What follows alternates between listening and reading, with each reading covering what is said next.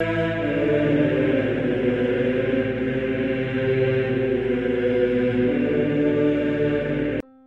nome do Pai, do Filho e do Espírito Santo. Amém. Olá, meus queridos amigos, meus queridos irmãos. Nos encontramos mais uma vez aqui no nosso Teós, esse dia 6 de junho de 2022. Viva de Coriésio, Percor Maria.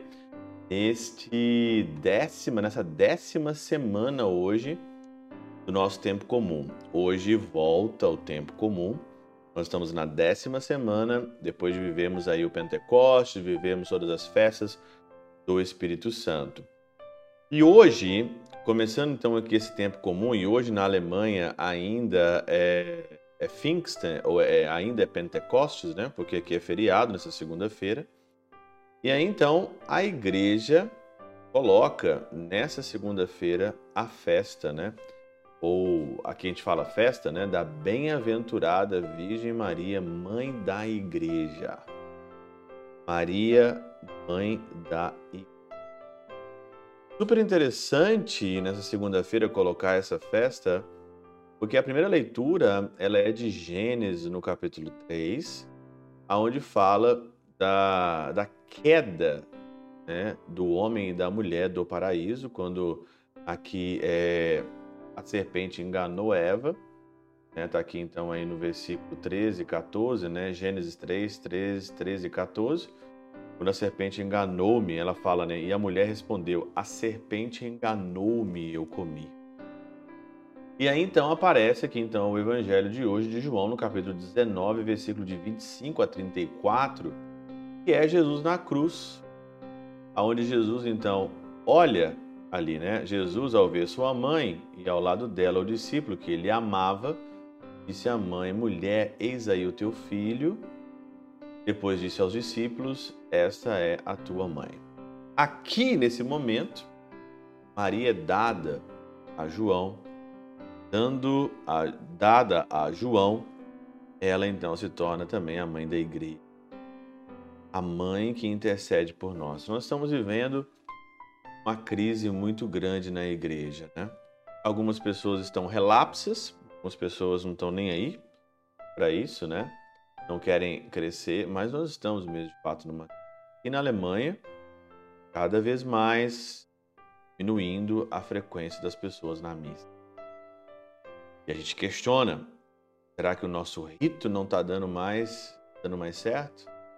Será que é os padres? Será que é o modernismo, progressismo? Como é que é?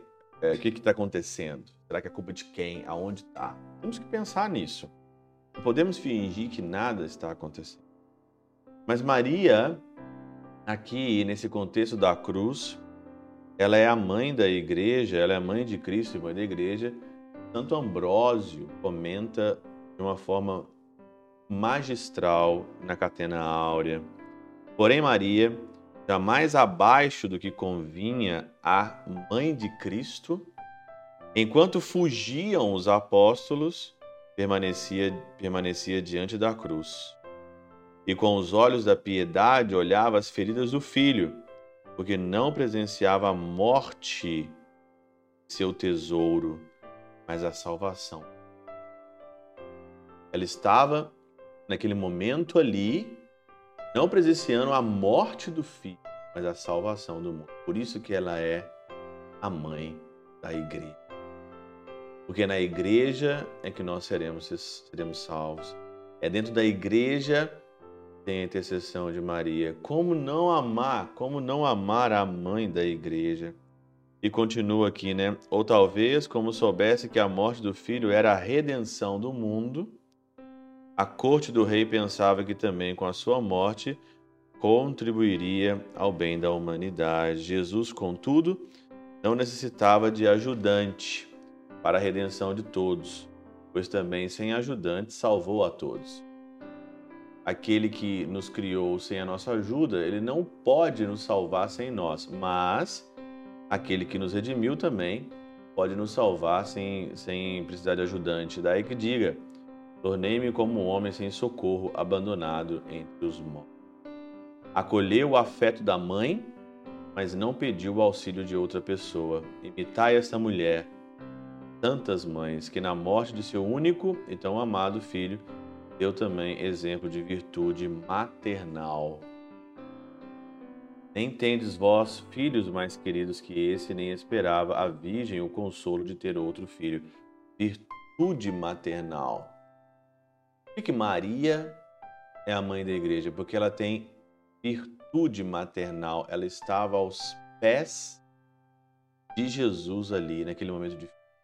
Ela não é a mãe nos tempos bons, nos tempos felizes, ela não é a mãe aqui da festa, ela é a mãe da cruz, ela é a mãe da igreja, ela é a mãe que tem virtudes ou virtude. Pela intercessão de São Chabel de Mangluf, São Padre Pio de Peltrautina, Santa Teresinha do Menino Jesus e o Doce Coração de Maria, Deus Todo-Poderoso vos abençoe. Pai, Filho e Espírito Santo, Deus sobre vós e convosco